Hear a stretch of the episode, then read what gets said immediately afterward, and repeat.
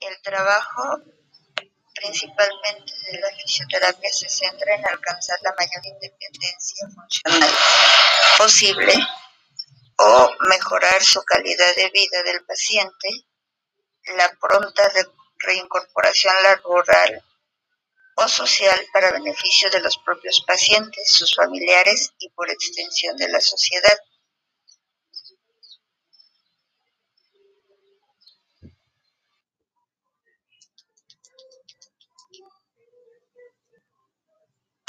Ok, y bueno, ¿y qué comprende la rehabilitación cardíaca? Eh, según la Organización Mundial de la Salud, eh, es un conjunto de actividades necesarias para asegurar a los cardiópatas una condición física, mental y social óptima que les permita ocupar por sus propios medios un lugar tan normal como les sea posible en la sociedad.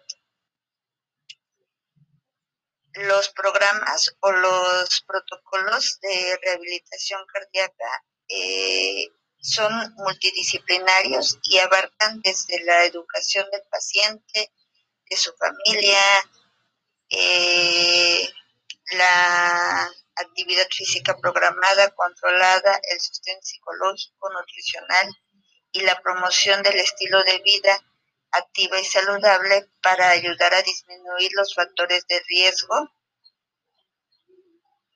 cardiovasculares.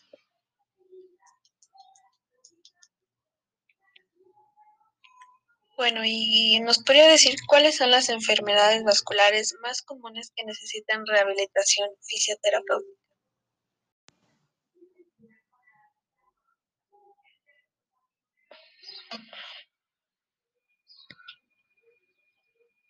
¿Cuáles son las enfermedades vasculares más comunes que necesitan rehabilitación fisioterapéutica?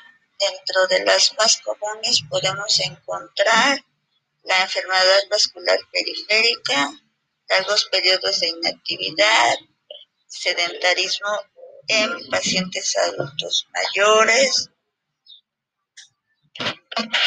También podemos encontrar eh,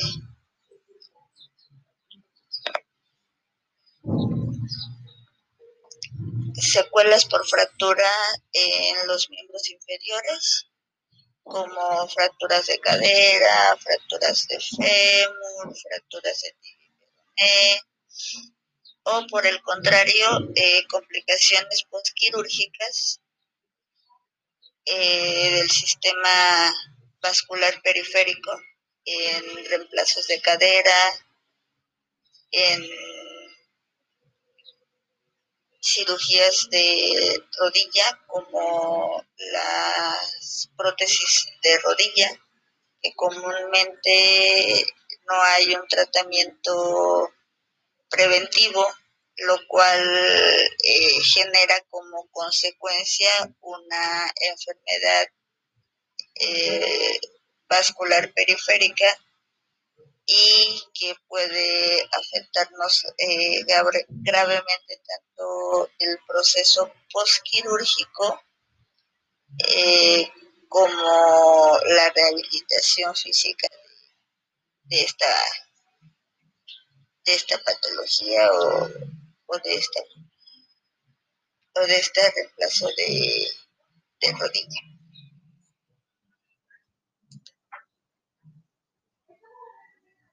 Ok, ¿y qué es la rehabilitación vascular periférica?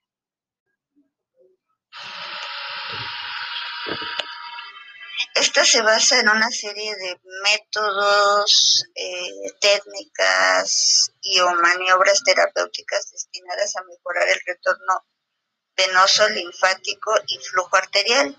Por medio de diferentes técnicas buscamos mejorar la calidad de vida del paciente al disminuir los síntomas y síntomas propios de estas patologías, como así también los riesgos de complicaciones como edema residual, infecciones, úlceras, amputaciones, linfoedemas, infartos vasculares periféricos, eh, edemas.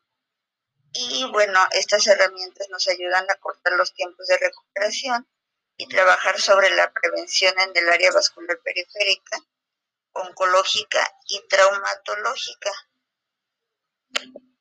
En fisioterapia tenemos diferentes protocolos, así como diferentes métodos muy efectivos, preventivos, correctivos y para tratamientos de largo plazo en pacientes crónicos que disminuyen mucho las complicaciones de los pacientes eh, con alguna enfermedad o patología vascular periférica. Bueno, pues ya con eso finalizamos lo que es la entrevista a la doctora y muchas gracias por habernos escuchado y principalmente por las preguntas que nos, nos hicieron y más que nada a la doctora que fue respondiendo a cada una de sus preguntas. Muchísimas gracias. Este es el fin del podcast y de su estación de radio favorita que es 89.3, solo música romántica. Bye.